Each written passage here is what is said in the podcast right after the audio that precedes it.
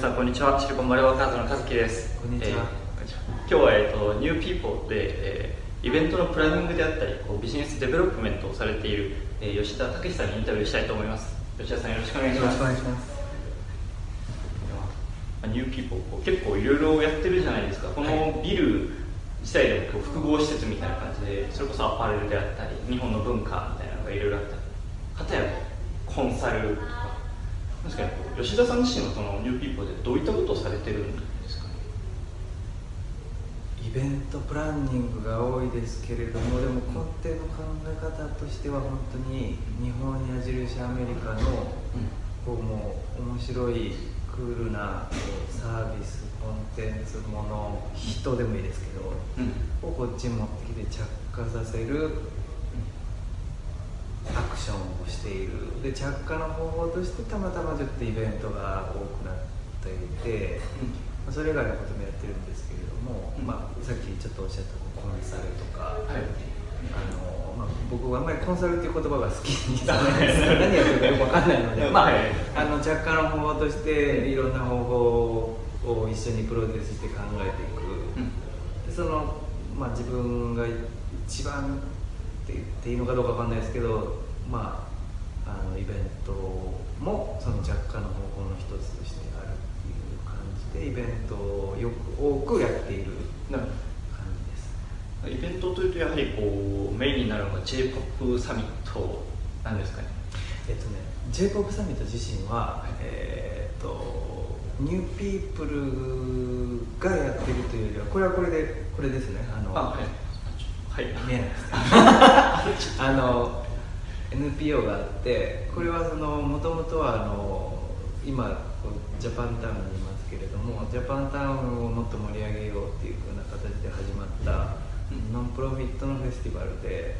で我々がそのこうプロデュースだったりを、まあ、あの頑張っている。なのでニューピープルイコール j p o p サミットっていうわけではないんですけれども、まあ、僕らにとってはそのここに出ていただく人々が、まあ、あのその後こう New People と一緒にもっと着火させたいぜって言ってくれるような、うん。あの着火祭ステージゼロ。なるほど。ステージゼロ。アメリカ来る前のステージゼロ。もしくはこっちで頑張ってるけど、まあ、あのステージ1ぐらいの方とが一斉にこう集合して、あのみんなで大人で大人だけど砂場で遊んでみようフェスティバルですねちょっと違うんですけれども、もともと基本的にはクライアントさんがいて、えーイベントを、まあ、僕の場合発注いただいてやるというのが多いです。そのライブ制作もありますし、えー映画の制作もありますし、えーこんな食べ物どうでしょう？っていう時もありますしいろんな案件がやってきてそうですあじゃあ吉田さん自身はそこの何ですかね何かやりたいという人のものをこう形にするっていうところがまあメインそうのですね。お仕事というか。はい、まあ形にするって一言で言いつつもそのアメリカ攻めたいですっていうのを形にするってもう まあどうしたらいいんですかっていうところから入る方もいればうん。アメリカのサンフランシスコで、えー何月何日にこれをしたいんだけどどうだろうってもうここも全然違う話になるので。あはいこれ両方とも手がけてるのでこっちの方だったら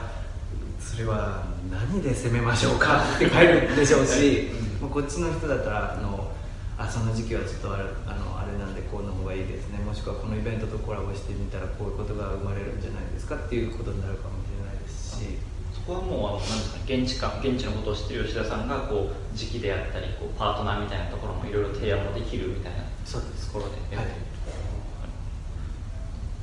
他にもイベントというところでなんか脱出ゲームとかも一応手掛けられておりえっと、脱出ゲームもその着火のお手伝いをしたコンテンツですね。なのでリアル脱出ゲームっていうのがアメリカ人の方々誰も知りませんでした。会社もありません、はい。えーまあ、京都の会社さんなんですけれどもそこから、えー一人でやってきた、まあ、今のリアル脱出ゲームの米国の社長が今後どうしようかみたい。なところが入ってまあこうやってみたらどうですかああやってみたら LB ちょっとどうですかっていうのをサポートしながら、まあ、今はもうあの彼ら自身、まあ、弊社より全然大きな会社になっちゃったのであの大成功されているので、もうあんまり手助けは必要ないと思いますけれどまあでも今でもちょこちょこ一緒にやっている、まあ、僕もそのリアル脱出ゲーム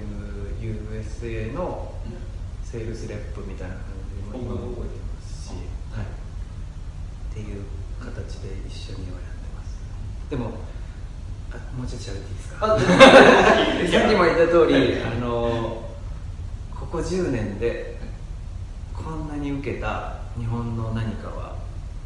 ないと思いますね。を見たことがない、過去には漫画漫画が流行ったみたいなことをおっしゃってられてましたけど、まあ、それに近いようなこう。えっとねそう言っちゃうとちょっと嘘になります。まあポケモンはものすごい爆発だったと思いますけど、そんなポケモンまでは大きくないですけれども、すごく最近頑張っているなというコンテンツですね。こんなにシリコンバレーで流行るとは思わなかったです、なんでもこうなんですかねいろんな、まあ、エヴァであったり、えっと、パシフィックリムであったりいろんなところとこうコラボも結構起きてきたりということ？そうですね。はい。い。ろんなところとコラボをしてもしくはまああの最初のビジネスモデルとしてはチケットを何本売って儲けようかモデル、まあ、普通の人が考えるモデルだったんですが、まあ、こんだけシリコンバレーで当たってで下手したら1回やったら1万人来ますみたいなあの、うん。イベントになってしまったのであいい意味でなってしまったので、まああのチケットをいっぱい売って儲けるシステムも続けつつもうこのリアル脱出ゲームって体験したこと多分あるのでご存知だと思いますけども、その2時間3時間これを体験して終わったらビフォーアフターでもうその脱出ゲームのまあ、その時のテーマが、えーまあ、わかんないですけどドラえもんだったらドラえもんもうドラえもん基地がになって出てきてるわけですよビフォーアフターで。はい。でそれの意味においてそのこれを広告の一つとみなしてくださいと、なのでコンテンツホルダーさんとか、えーこういうことを PR したい、えーと思ってる方にこの脱出ゲームを、えーテレビ CM を作るのもいいでしょう。ビルボードに高速のビルボードになんかこう広告出すのもいいでしょう、脱出ゲームこれをあなたのコンテンツのテーマで作ったら、もう何千人が一気に、えー大ファンになるよ刷り込めるよ10秒ねテレビ CM パッて見てふーんって思うのとこう車乗ってシュンってこうまあまあ通り過ぎちゃうのよりは全然いいですというかという感じでもうあの PR 制作費をもうがばっていただいて、もう我々もチケットセールス気にしないと。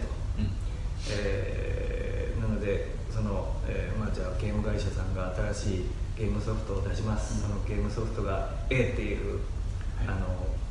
のゲームだったとしたら A をテーマにした、えー作品を作って、えーシアトルサンフランシスコロサンゼルスシカゴワシントンニューヨーク全部回ってくるという売り方を今一生懸命したりしてます。あじゃあもうなんか新しい広告媒体みたいな形で。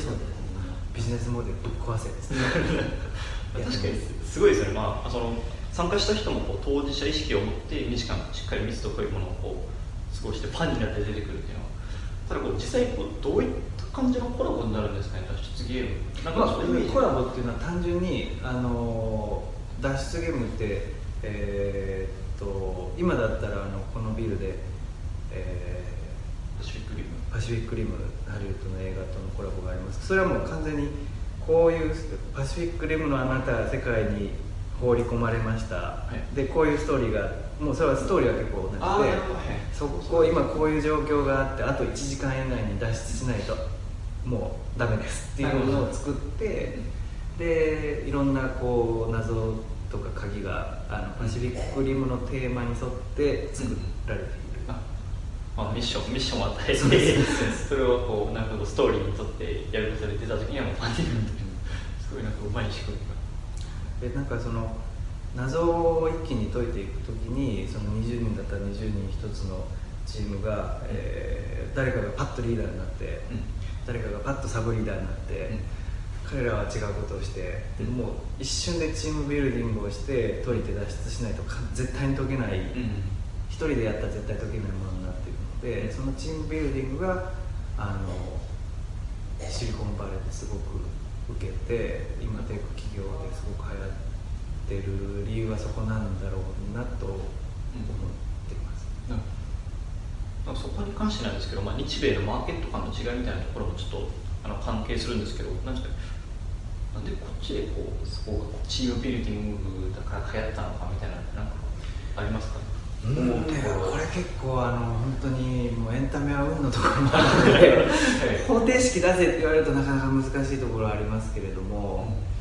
これね、まあ、シカゴでやってたら受けなかっただろうなっていうのもありますね。そのよくアメリカもなんていうんですか50州50個の国だと思えって言うじゃないですか、でアメリカ僕得意ですとか、まあ、中国も一緒ですけど中国自分完璧です任せてくださいっていう人自体がもうアウトってよく言うんですけれども、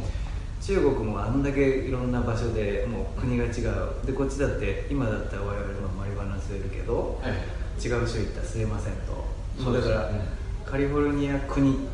が一つって思えってよく言うんですけれどもそのロスだったらロスの攻め方がある、えーサンフランシスコだったらサンフランシスコの攻め方があるっていう中でまああの都市都市としてはこのあの脱出ゲームがすごくフィットしたなっていう、まあ、分析をはできるなっていう感じがします。やっぱりテックチームとかテック企業が多いのでやっぱそれだとこうチームビルディングでこうコミュニケーションみたいなのをみんなうまくやるからこうなんやっぱみんなそこにこうフィットしやすいみたいなのと、まあ、彼らの会社自身がもう少しそれをビルドアップしてこいっていう雰囲気にあるじゃないですか。チームビルディングとモチベーションマネジメントどうするんだとか、うん。組織論で、えーまあ、自由な雰囲気を、ね、Google 行ったらもうこんな感じです。Facebook 行ったらこんな感じですってよく言いますけど、そんな中で、えーどうやって一つのこうものを一生懸命同じベクトルの向きでやっていくかみたいなのはあのすごく彼らのテーマだとは思うので会社の運営として、うんまあ、チームの運営として、それがバチッとたまたまなっちゃったところがあると思う。なるほど。まあ確かにそうですよね。あの彼らもチームとしてなんか一つのミッションみたいなのに向けてこうベクトル向けてるので、まあ、それも脱出ゲームも結構似ているところがあってピッとしたのかというところですあとは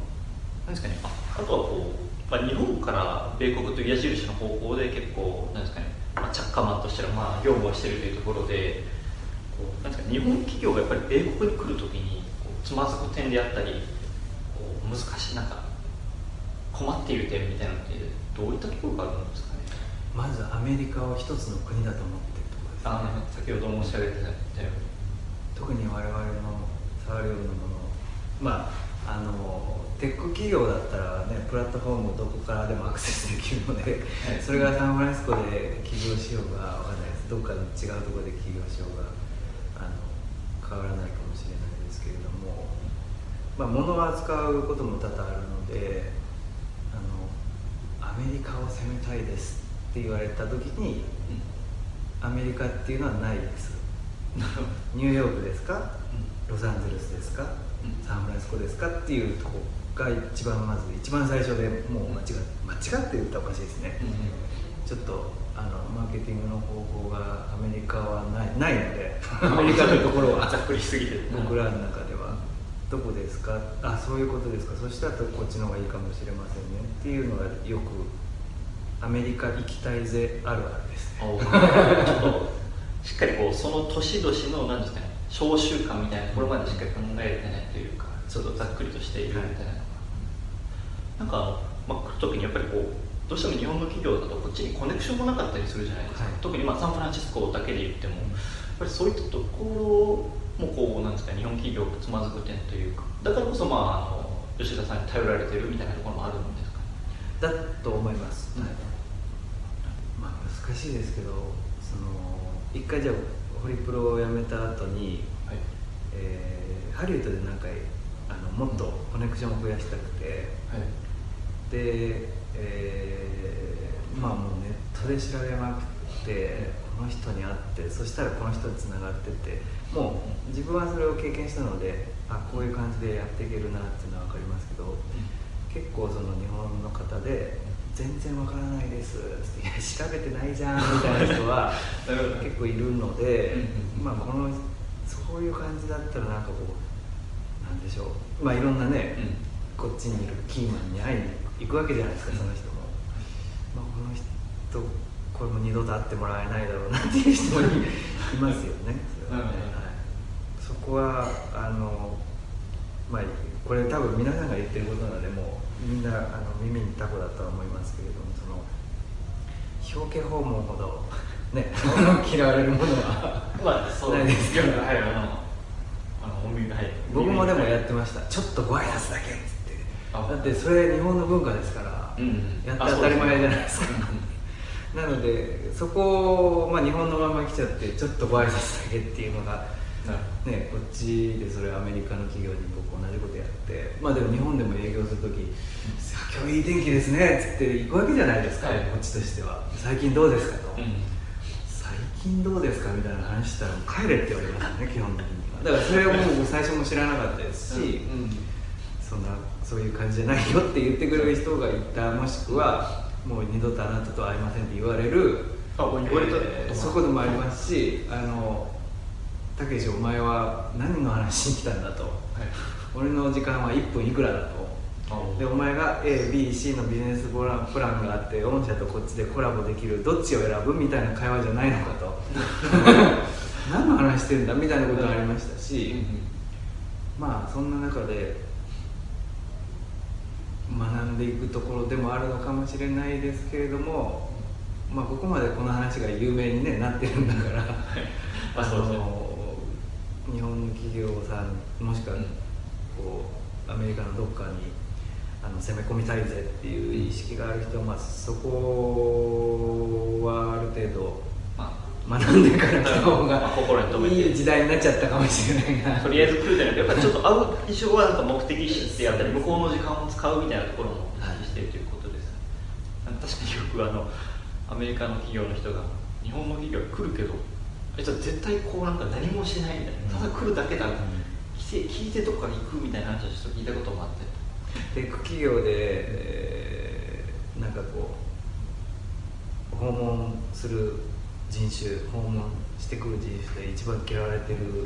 のが日本人えあそうですみたいになってますからね。あいつらは何もしないし情報を取っていくだけでギブアンドテイクのこの業界で、まあこの業界この世界で、テイクしかテイしてない。クオンリーで。社長が来ると言うんで、よしよしと思って行ったら社長が持ち帰るって言って 社長持ち帰ると誰が決めんだよと。いう話がよく聞くので まあそういう人がずっと来続けたらなかなか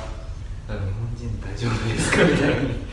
なるのかなと思いますね。まあ、それはこちらでこういろいろあって経験した、まあ、吉田さん。そうですね、まあだからまあ少なくともその、うん、あの芯を持ってこっちにいらっしゃってる方には、あの今の話は多分どこ行っても聞くと思うんですが、その話と、もう一個話ですか？あはい。あの僕ホリプロ時代に、えー、じゃあ藤原竜也っていう、まあ、俳優を担当していましたと。相当有名な。でまあその、まあ、営業というかプロデューサーなので藤原の仕事を取ってくる役でしたと、はい。でなんでまあ常に藤原のプロフィールを持ち歩いてるんですね、で、えー、と自分があの仲良かった芸能界の、まあ、同期仲いいんですけれども結局その、えー就職活動で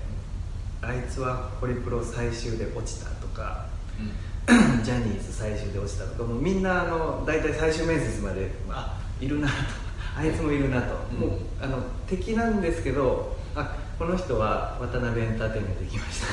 た。あの人はソニーミュージック行きました。僕は、まあ、あのホリプロ行きました。でここがやっぱ僕が勝手に芸能界同期って呼んでるんですけど、はい。ホリプロの同期はホリプロの同期で言いますけれども、その年に芸能界に入った同期ですごく仲良くてでその中でももっとあのすごく仲いい何人かがいて、えーっと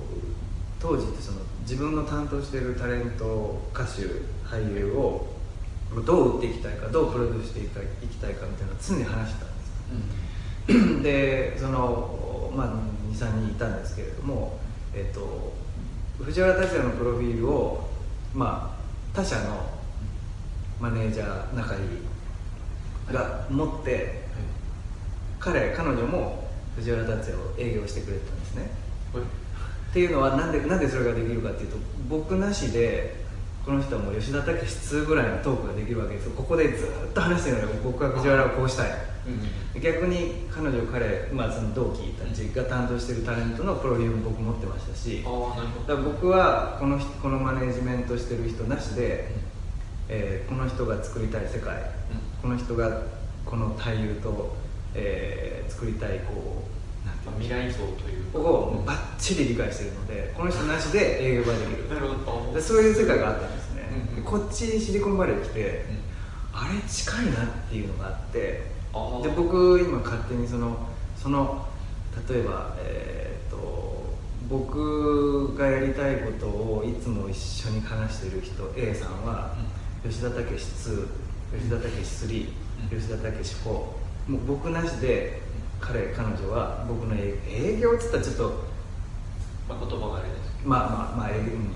どビジョンがを共共感した人っていうことです。でそれはもうバイスバーサであのこっちの話も、えっと、この人なしで僕はきっちりできるし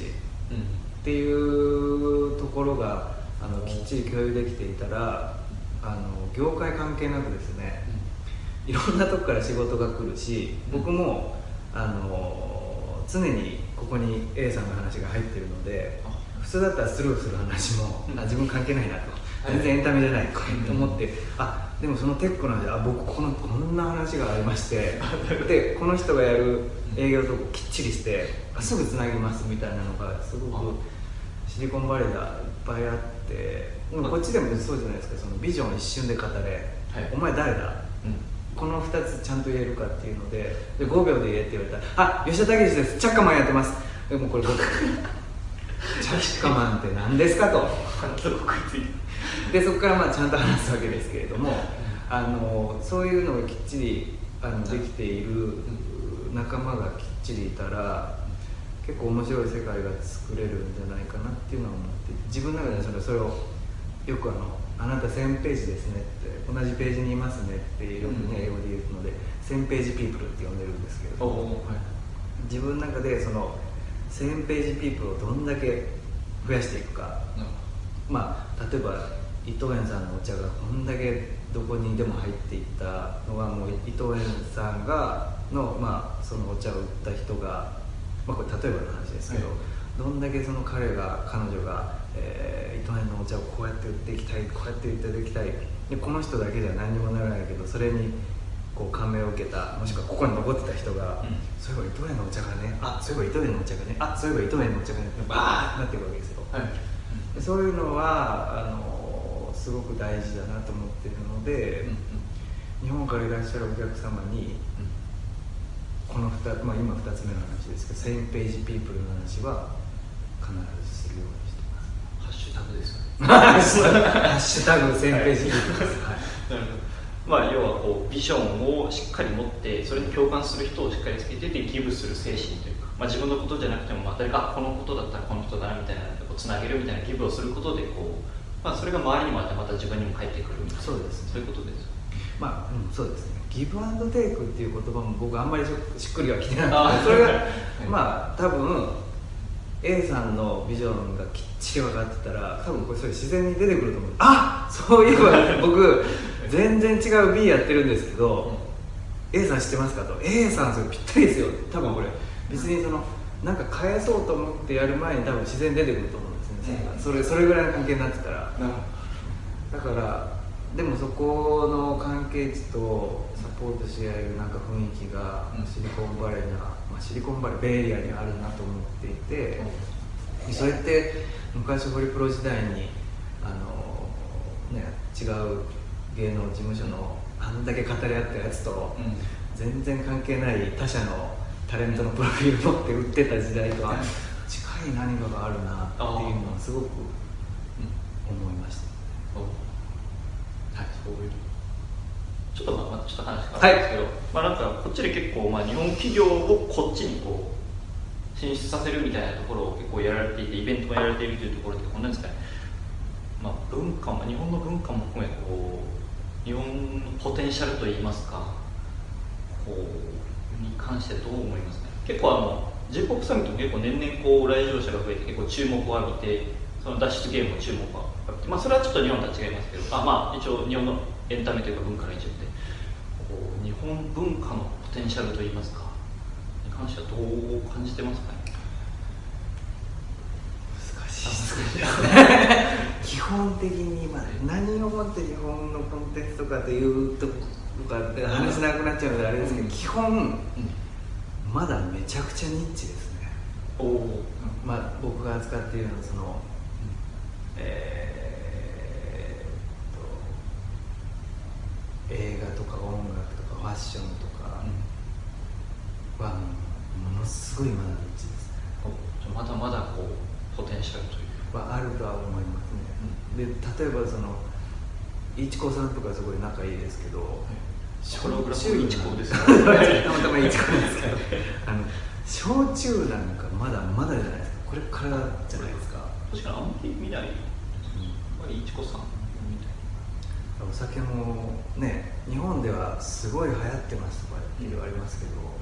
アメリカ人がお酒なんかまあ僕ら中国中華料理行ったら紹興酒飲むでしょ、はい。まあ、飲む人も多い、はい。中華料理行ったんだから紹興酒飲もうか、な、でもまあ彼らにとってこう日本食料理レストラン行ったらお酒飲もうかぐらいのレベルですよね、たまに飲む。はい。でもっと焼酎飲まない。きっと。だからもうそれももうスーパーニッチですよ。ねそうですよ日本にいたらすごいなんかこうアニメが流行ってますとか、えーともうなんかすんごい流行り方してるように報道されてますけど、まあ全然そんなことなく、現地感としてはまだまだにはい。しないあのマイナスの意味じゃなくてね、うん。あはい。い意味でこれからもまだ余力があってあの攻めがいのあるものでありエリアだなっていう気はしてますちょっとそれは結構日本の、まあ、文化関連エンタメ関係の人は結構こう勇気を持って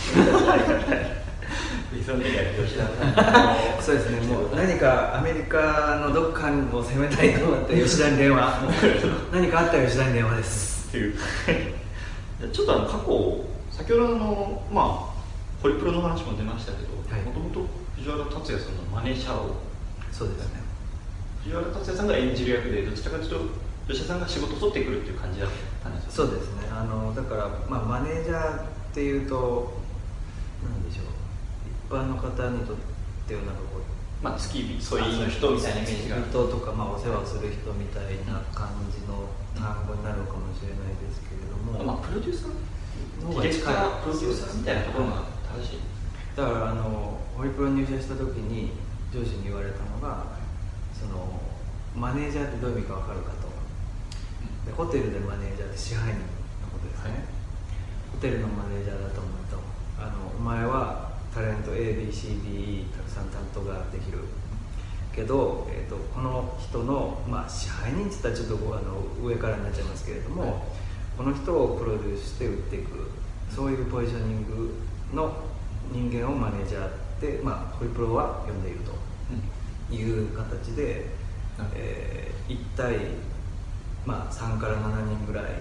担当を持って、えー、と彼彼女をどう歌わすのか演じさすのか、まあ、お笑いなのかわかんないですけれども、どううまくこう人を起用起用してもらって。やっていくかっていう作戦を練り営業して企画を立て形にして全部ですね。テレビ会社とかと話しながらということででそこからあれですよねあのイギリスのバーミンガム大学にあのマスターを取る取りにはい。行ったんですよね。それはどういったなんか何ですかね。まあ一応あの藤原さんのであのニューヨークのブロードウェイに藤原さんをこう何でしたっけ。最年少でこうデビューさせたみたいなところもあってそういうところのし海外的な視野もあったからマスターをえーっとめっちゃ昔に戻っちゃいますけれども、あのあ今の質問に直接答えるなら海外的視野はちょっとはあったと思います、そのホリプロもハリウッドにブランチ立ち上げましょうみたいなのを はい。社長の堀にあもう同じ会社じゃないか堀さんに、はい。堀社長にいつもプレゼン持ってったりするのでそういうのはあの感覚としてはあったとは思いますが、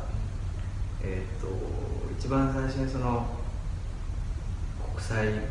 的にっていうキーワードが自分に生まれたのは、えー阪神大震災で、あのたまたま生き残った一人だったんですけれども、あのその時に、まあ、中学3年生ながら2つのことを思って、えーまあ、東北のね震災の時はレディー・ガガ行きました。なんたらさん行きましたとかありましたけど、我々の時はあの、えー、とシンディ・ローパーっていう、まあ、当時、まあ、今もまあ有名ですけれども、方が来てくださいいろんなエンタメが来てくださったのでで、えーものすごいエンタメから力をもらった。なんかもう中3としてはもう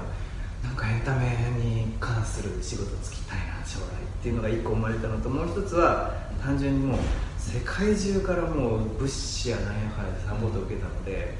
そこちょっとあの中学3年生ながら短絡的だなと思いますけれどもこんだけあのヘルプ受けた中何か返したい。そこからもう、まあ、当時ちょっとアフリカを救うみたいなのがこういろんなところで、ね、CM があったり、あの飢餓をどうするみたいなのが、今より今よりって言ったら語弊があるかもしれないですけど、あの叫ばれた時代、まあ、時代感もあったりあと今もあの引退されましたけれどもあの尾形貞子さんという、えーっと今は JICA の会長なのかな？もう辞めてるのかな？わかんないですけど当時は、まあ、国連の中に、えー、といろんな、まあ、部門がある中で、えー国連の難民を総括する難民援助と総括する、まあなんて言ったらいいんでしょう。まあ組織組織ですね。組織のボストップをやっていったので、もう彼女にすごい憧れて、はあもう絶対国連で働きたい。英語がいる。英語。英語。っていうので、まあ、一番最初国際感覚っていう感じだったと思います。まあエンタメとまあ国際そうですね。エンタメ国際協力エンタメ国際協力エンタメ国際協力。でそこからもう中3からずっとそれがそのまんまですで、まあ、ホリウッドに、まあ、入って、はい。エンタメ。でかつちょっとハリウッドみたいな国際みたいなところに。そうですね。それでバーミンガム大学でメディアの修士を取られるそれね、えっと、メディアの修士というよりは、えっとまあ、国連に入るためには、まあ、マスターが必要って言われたので、まあ、絶対取らないといけないわけですよ。で、あのー世界中で一番早くマスターが取れるのはイギリスだった。んで1年でマスター修士号を取れると。あ一日日本2年アメリカ2年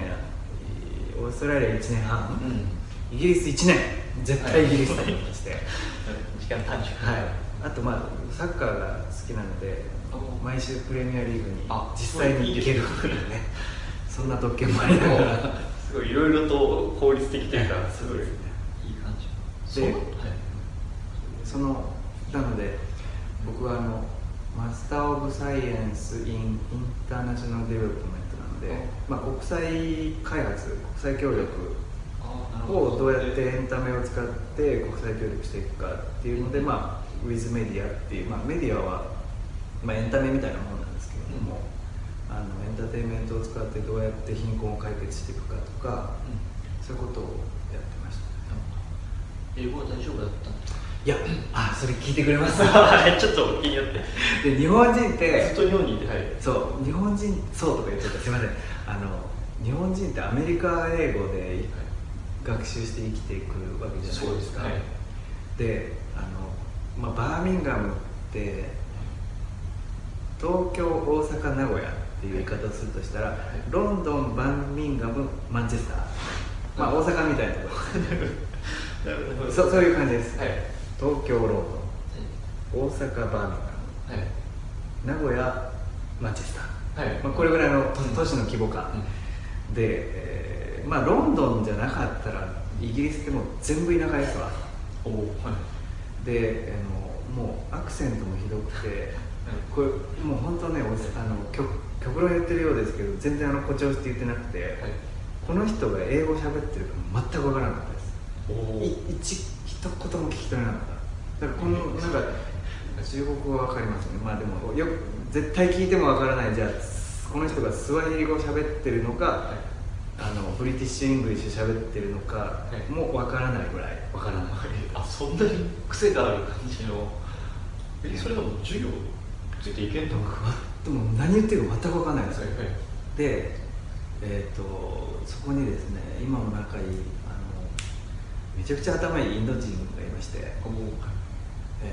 ーまあ今1時間半の授業をめちゃくちゃ優しくゆっくり分かりやすい英語で10分でやれって。彼がまたそれ10分15分でやっちゃうわけですよね。おすごい相当すごい。めちゃくちゃ頭いいやつがいて、はい。で毎回この人にこのインド人に、まあ、ジョンジョンジョンにですね、あのもう一回授業してもらっていい？やって、でもそれだったらまだいいですけどまあ大学院なんで、ね、じゃあ5人でちょっとディスカッションしてみんな話まとめて出せみたいな、全くわからない。もうそれ笑うしかないですよね。よくジャパニーズスマイルとか言いますけど、はい。たけしはどう思うんだ、まあ、I think it's okay みたいな。何が OK なんだみたいな感じですけれども。あのそれぐらいが3か月ぐらい続いて。でもねもう必死こいて やってたので今だ今でも僕アメリカはもうえーっと何年ぐらいかな。8年ぐらいになりましたけどまだイギリス英語の方が聞き取れる。ああもうその時に。多分初めて海外に出てうわーってこう多分吸収した言語なんだと思うんですけど、もういっぱいいっぱいになりながら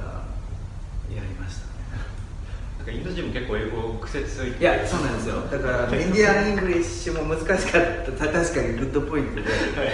そうなんですけどまあまあギリギリわかる。でインまあそれインドもねインドって彼も同じことアメリカにも同じことが言えると思う。インドもインドって国もうないのであこそうんだけ国いっぱい。あってはい。で彼のエリアはなんかこう俺のものはお前のものお前のものは俺のもの文化だったのでまずこ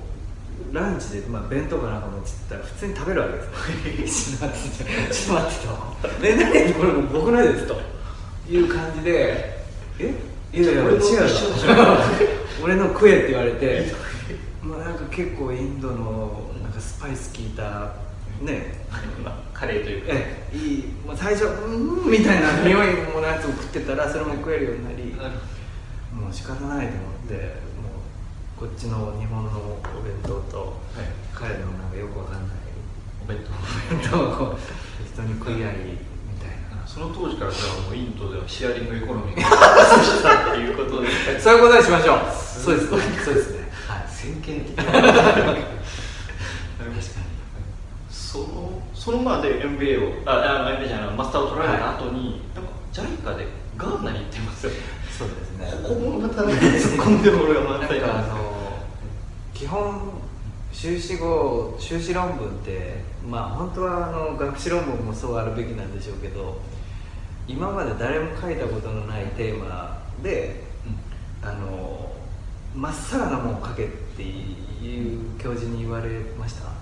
あ大学院の時はそうですよね。だからあの極論スーパー極論今まで誰もやったことのないことを試すには今まで、まあ、少なくとも自分が調べた文献の中ではまだタッチしてない、まあ、自分その貧困解決だったので、はい。誰も行ったことのない村に行くのが一番だったんですよ。絶対文献がないから。そこで研究をする。うん。っていうのが一番で。で絶対にそれ多分ねあの修士号を取るってよく盗作言われるじゃないですか、はいそうですでそういうのを全部もうそ別に盗作じゃないって言い切るにはもしかしたら誰かがやってるかもしれないみたいなテーマは絶対無理で誰も行ったことない村で何か調査したら絶対に被らないと。世界中に。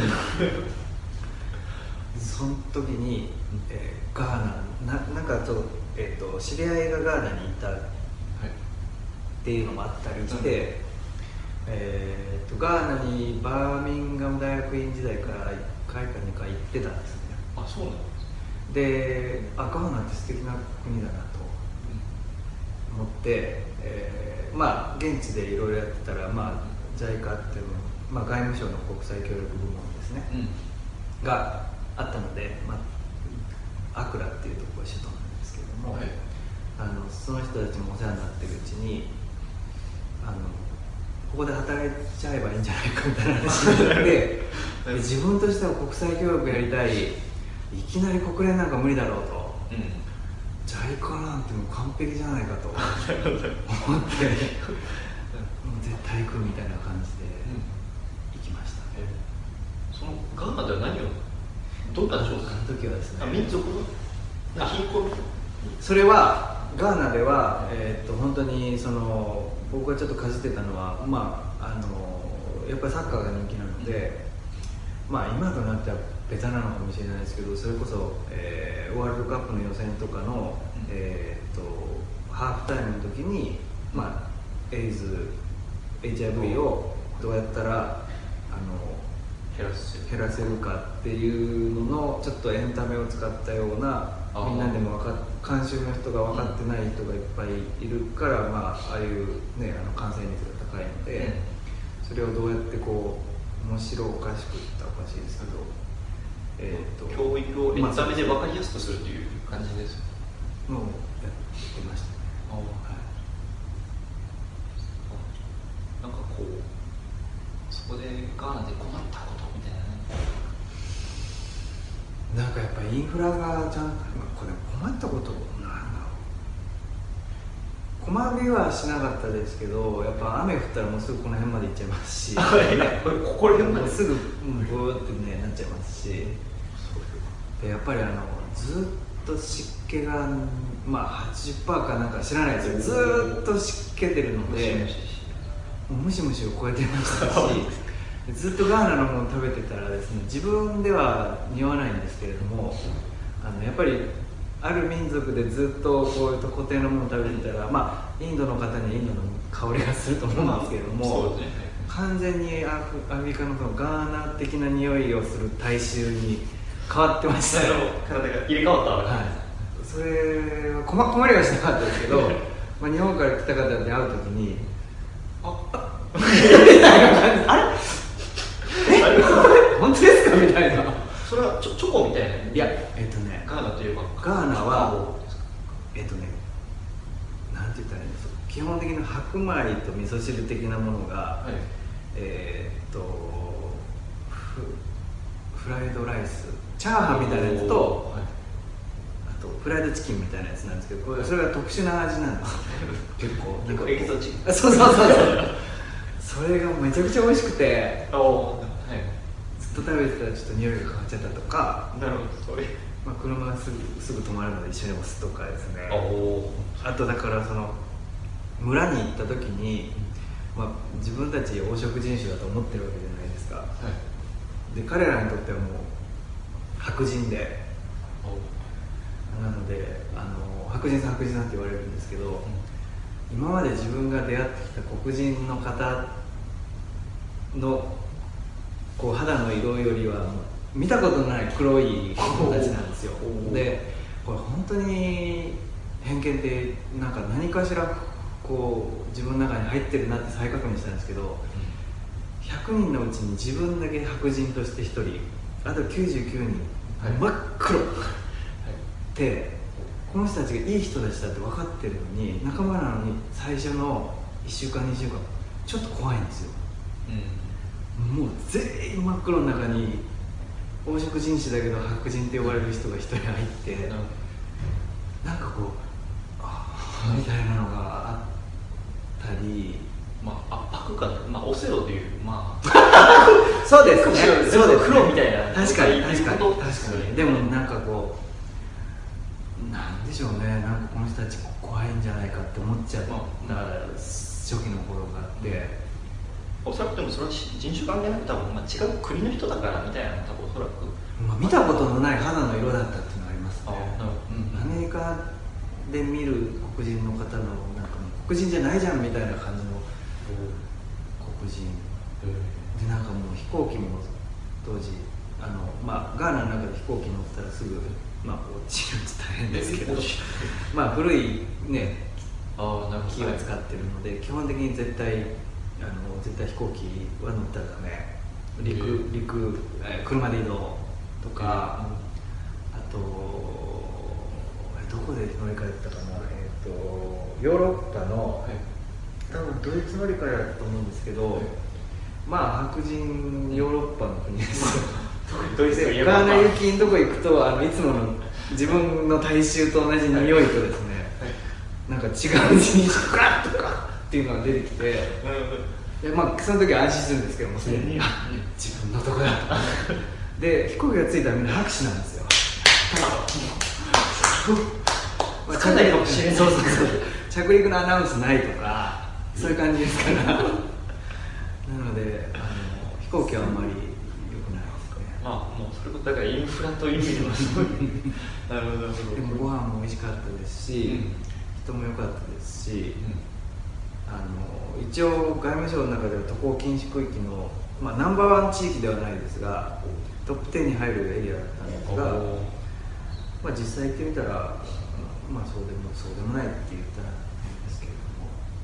なるほどまあそこいい国、まあ人とのつながりでありそこにはまあ人同士の愛というかそういうのがあったそうですね。ちょっと悲しかったのはその日本人としてはやっぱガーナチョコレートってもうブランドじゃないですか、はいはい。で大半の人が、まあ、カカオからチョコレートができるって分かってないかチョコレート食べたことないで作っちゃってる人もいるのでその話が通じないんですね。ガーナといえばガーナチョコレートで自分の国ではそのねあの ガーナチョコレートすごい人気なんだ。あれ美味しいよねってやっぱこうキャッチーなこう話のネタになるなって思って言ってるの、クエスチョンクエスチョンみたいな点々丸みたいな感じでああそうかと思ってまあ文化理解みたいなところをここで広げていうか面白かったですそのヘラヘラ面白いというよりは興味深い面白いうんインタビューはいそこからアメリカですよね。えっとねそこからちょっとだけ霞が関の外務省で働いて、えーっとシカゴの総領事館でスポークスマンをしていましたね。はい。その後に、まあ、今のこのそうです。ここに移ってきてっていうことです、移ったのはいついつからここに U ピーポーで働いてるんでしえーっと6年ぐらい前だと思います。はい。た2012年13年ぐらいはいだからエンタメエンタメ国際協力エンタメ国際協力な感じでいくと最初にエンタメ行って、国際協力に行って、あまあ両方経験して自分のやりたいことやりたい夢、やりたい興味、まあ、自分はもしかしたらエンタメの方がこう合ってるかもしれない。もう両方楽しかったですし、両方ためになた。めになった。自分のためにもなったしあのもちろん仕事をするからね人のためになりたいと思いますけれども、まあ、まあエンタメの方がこう自分に合ってるかなと思って今帰帰ってきたって変ですけれども、帰ってきて6年。なんか7年目うん。ですね、はい。なんかこう今後のキャリア感といいますか、まあ、夢みたいな実現したい世界みたいなのってちょっとお伺いしてもいいですか？めっちゃなんかいっぱいやりたいことがあって、あもうぜひ。全部聞きたいです。自分は基本的にはあのまあ同じチームのみんなにも言ってますけどこうモットーとしてはこれもちょっと古いホリプロっぽいって言われるかもしれないですけど、はい。まああのできるかできないかじゃなくてやるかやらないかだっていうのは常に思っていて、はい。まあ確かに僕がじゃああさって宇宙飛行士になって飛んでいけるかっていうとなかなか難しいとは思うんですけれども、まあ、そういうこと言ってるんじゃなくて、まあ、基本的にはでもあのできるできない考える前にまずやってみてでそれでできないんだったらなんでできないか考えてできるようになる？最初からできないっていうなっていうのがあるのでもうあの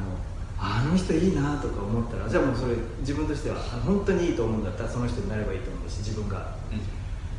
うわーこれ絶対やりたいなと思うんだったらもう絶対やりたいなって思ったものをやればいいと思っているのがベースにありますまず、うんうん。であのよくよくではないですけどなんかこう知り合いと話してて「あのたけしはいいな」って言うんですね誰かが、でその人にで本当にいいと思うんだったら今仕事辞めてこっちおいでよって言うんですけどあのやっぱ仕事は辞めないと、まあ、いろいろあってね。まあそれはいろいろあるんだと思うんですけどそういう生き方もありだと思いますけど本当にいいって自分が思う本当になりたいって自分が思う本当にやりたいって自分が思うんだったらえなんでやらないのっていうのがベースにある意味で、えーできるかできないかじゃなくてやるかやらないかで常にトライしていくっていうのがベースにあるので、えーっとこの考え方は、まあ、ホリプロって今さっき言いましたけれどもあの大学時代のゼミの先輩が常にそれを言っていて そこから触発されて。そそこでちょっと自分のテーマになっちゃったんですけども、えーそれがあって今まああの日本矢印アメリカでなんかこう着火したいアプローチしたいザアメリカ大陸にタックルしたいぜっていう人はもう吉田に電話っていう存在にはなりたいですね。でなので、まあ、吉田に電話本当にずっと電話かかってきたのもありますけれども、まあ、イメージとしてはその、相談しようか、うんうん。少なくともエンターテインメント業界で日本にいる方々の最初のノック先にはなりたいなと思いますし、まあ、今なんかエンターテックっていう言葉がエンターテインメントかけるテクノロジーってね、エンターテックっていう言葉がすごくあの出てきてますけれども、まあ、そのシリコンバレーのテクノロジーとエンターテインメントを掛け合わせた何が生まれるんだろうみたいなのは自分の次のテーマでもありますし。えーっとまあとにかくその吉田に電話。チャッカマン吉田に電話にはもっとこうなりたいなっていうのと、まあここまでいろんなイベント出かけてきてるのであのやるんだったらそれこそアメリカだったら一番大きいまあだから日本だっていうフジロックフェスティバルとかねあるでしょ、はいはいアメリカだったらなんでしょう？そのコーチェラフェスティバルとかの、まあ総合プロデューサーやってみたいとか、まあ、それだったらあのちょっとエンタメ寄りですけどそれこそサンフランシスコだったらもうあのドリームホースとか、はい。オラクルワールドとか、はい。ポール・マッカートニー呼んじゃうわけですよ。規模感というかね。であのなんて言うんでしょう、えー、とアメフトの決勝戦ってなんて言いますっけ？ああの2月に分かれるあのあスーパーボールです。あスーパーボールだ、はい。スーパーボールこの間サンフランシスコというか、サンタクララであはい。やった確かサンタクララリーバイスタジアムリバはい。ですよね。あの辺。で、まあ、サンフランシスコ上げてやってるのよりもオラクルワールドとかドリームホースとか大きいってどういうことっていうのとともにそのビジネス関係のあん。なめちゃくちゃ大きいイベントも、まあ、誰かが仕切ってるわけで、でいつもイベントやってて思うのはあの例えばじゃあ僕の誕生日会5人でやるそれから中学3年生が文化祭3年1組の文化祭のリーダーとして3年1組で何かプロジェクトやる、えー、j p o p サミットをやる、えーフジロックフェスティバルをやるドリームホースをやるこれやってること何にも変わんないんですね基本的には。規模が違うから。はい。で僕は中学の時文化祭をやる時に3年1組と体育館と運動場を使うこれを副校長先生か教頭先生に使っていいですかって聞きに来る、えー我々はサンフランシスコのじゃあユニオンスクエアを使う。じゃあパンタウンを使う。フォートメイソンセンターを使う。SFPD に使っていいですかって聞きに行くこれも場所を選ぶ。中学の時も同じことをしてた。場所を選んで許可をもらって。でそれがプロになってあのフジロックフェスティバルだったのに山を貸し切る。はい苗場を貸し切る、でえっとこちらだったら砂漠を貸し切る、で同じことをしてるだけなので、その5人でやる誕生日会というイベントでやることも、えーそれが10万人20万人来るイベントも、あの基本的にはやることは全く変わらない。本当に。で我々がそのイベントのプロだって言い張るのは、基本的にそのステップ1から僕の誕生会をやるときステップ1からステップ100まで多分ある、やらなきゃいけない、誰かを誰を呼ぶ？招待状とか多分あるわけですよ、これが10万人のフェスになろうと基本的にはやることがあの根本は全部一緒で。でこれが多分 to-do list になるとタスクが1000個になるので細かくちょっと。はいはいそれの違いなんですね。あ1回ぐらいはもう、まあ、今12万人ぐらいのイベントぐらいまでは経験したんで。すがあのサンフランシスコのクソでかいドリームフォースの全部やってみたいですね。それはもう壮大なまあでもまあ実現可能に近づいているというところです。あとはだから今でもその藤原竜也とかを、はいあのまあ、ハリウッドに連れてきてこうハリウッド映画に出したいとかいうのは今し、まあ、こっちにいるんだからそのこっちのタレントをのマネジメントをじゃあブラッド・ピットのマネジメント今やってますとか やってみたいですよね本当に。その辺はあのいっぱいやりたいことあります。そのあたりをまあ中長期にやりたいなという。ところです、例えばその結構なんですかやるかできるかできないかじゃなくてやるかやらないかというところで、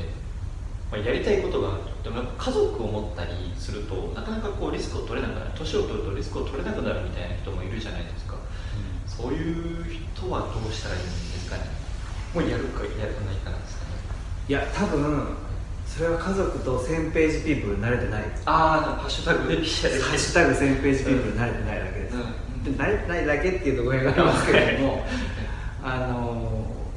結婚当時から同じ話を僕はしているので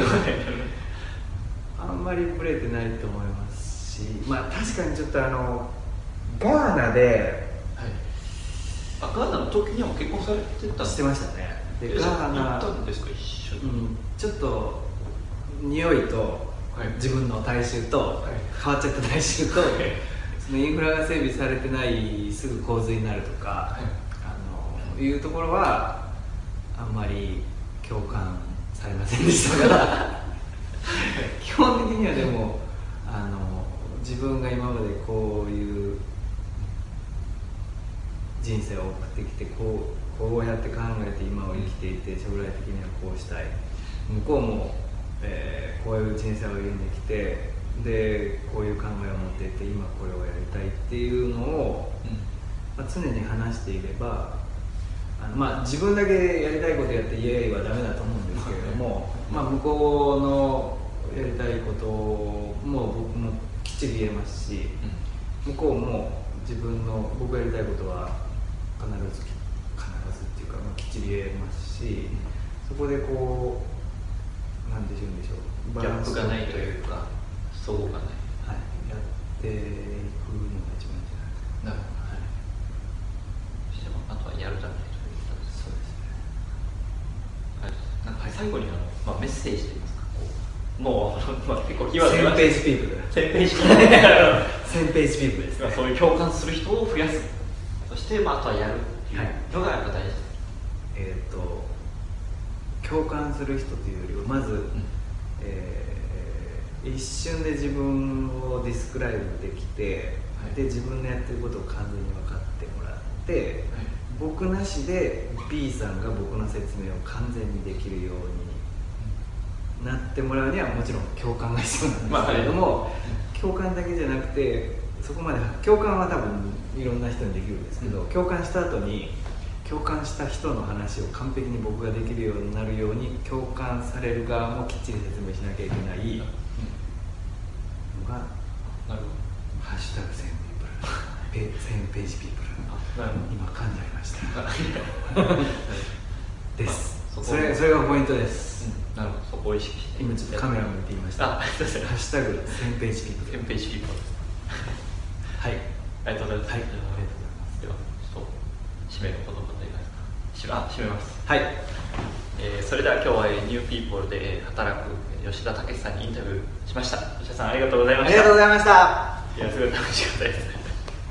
引き続きよろしくお願いいたします。ます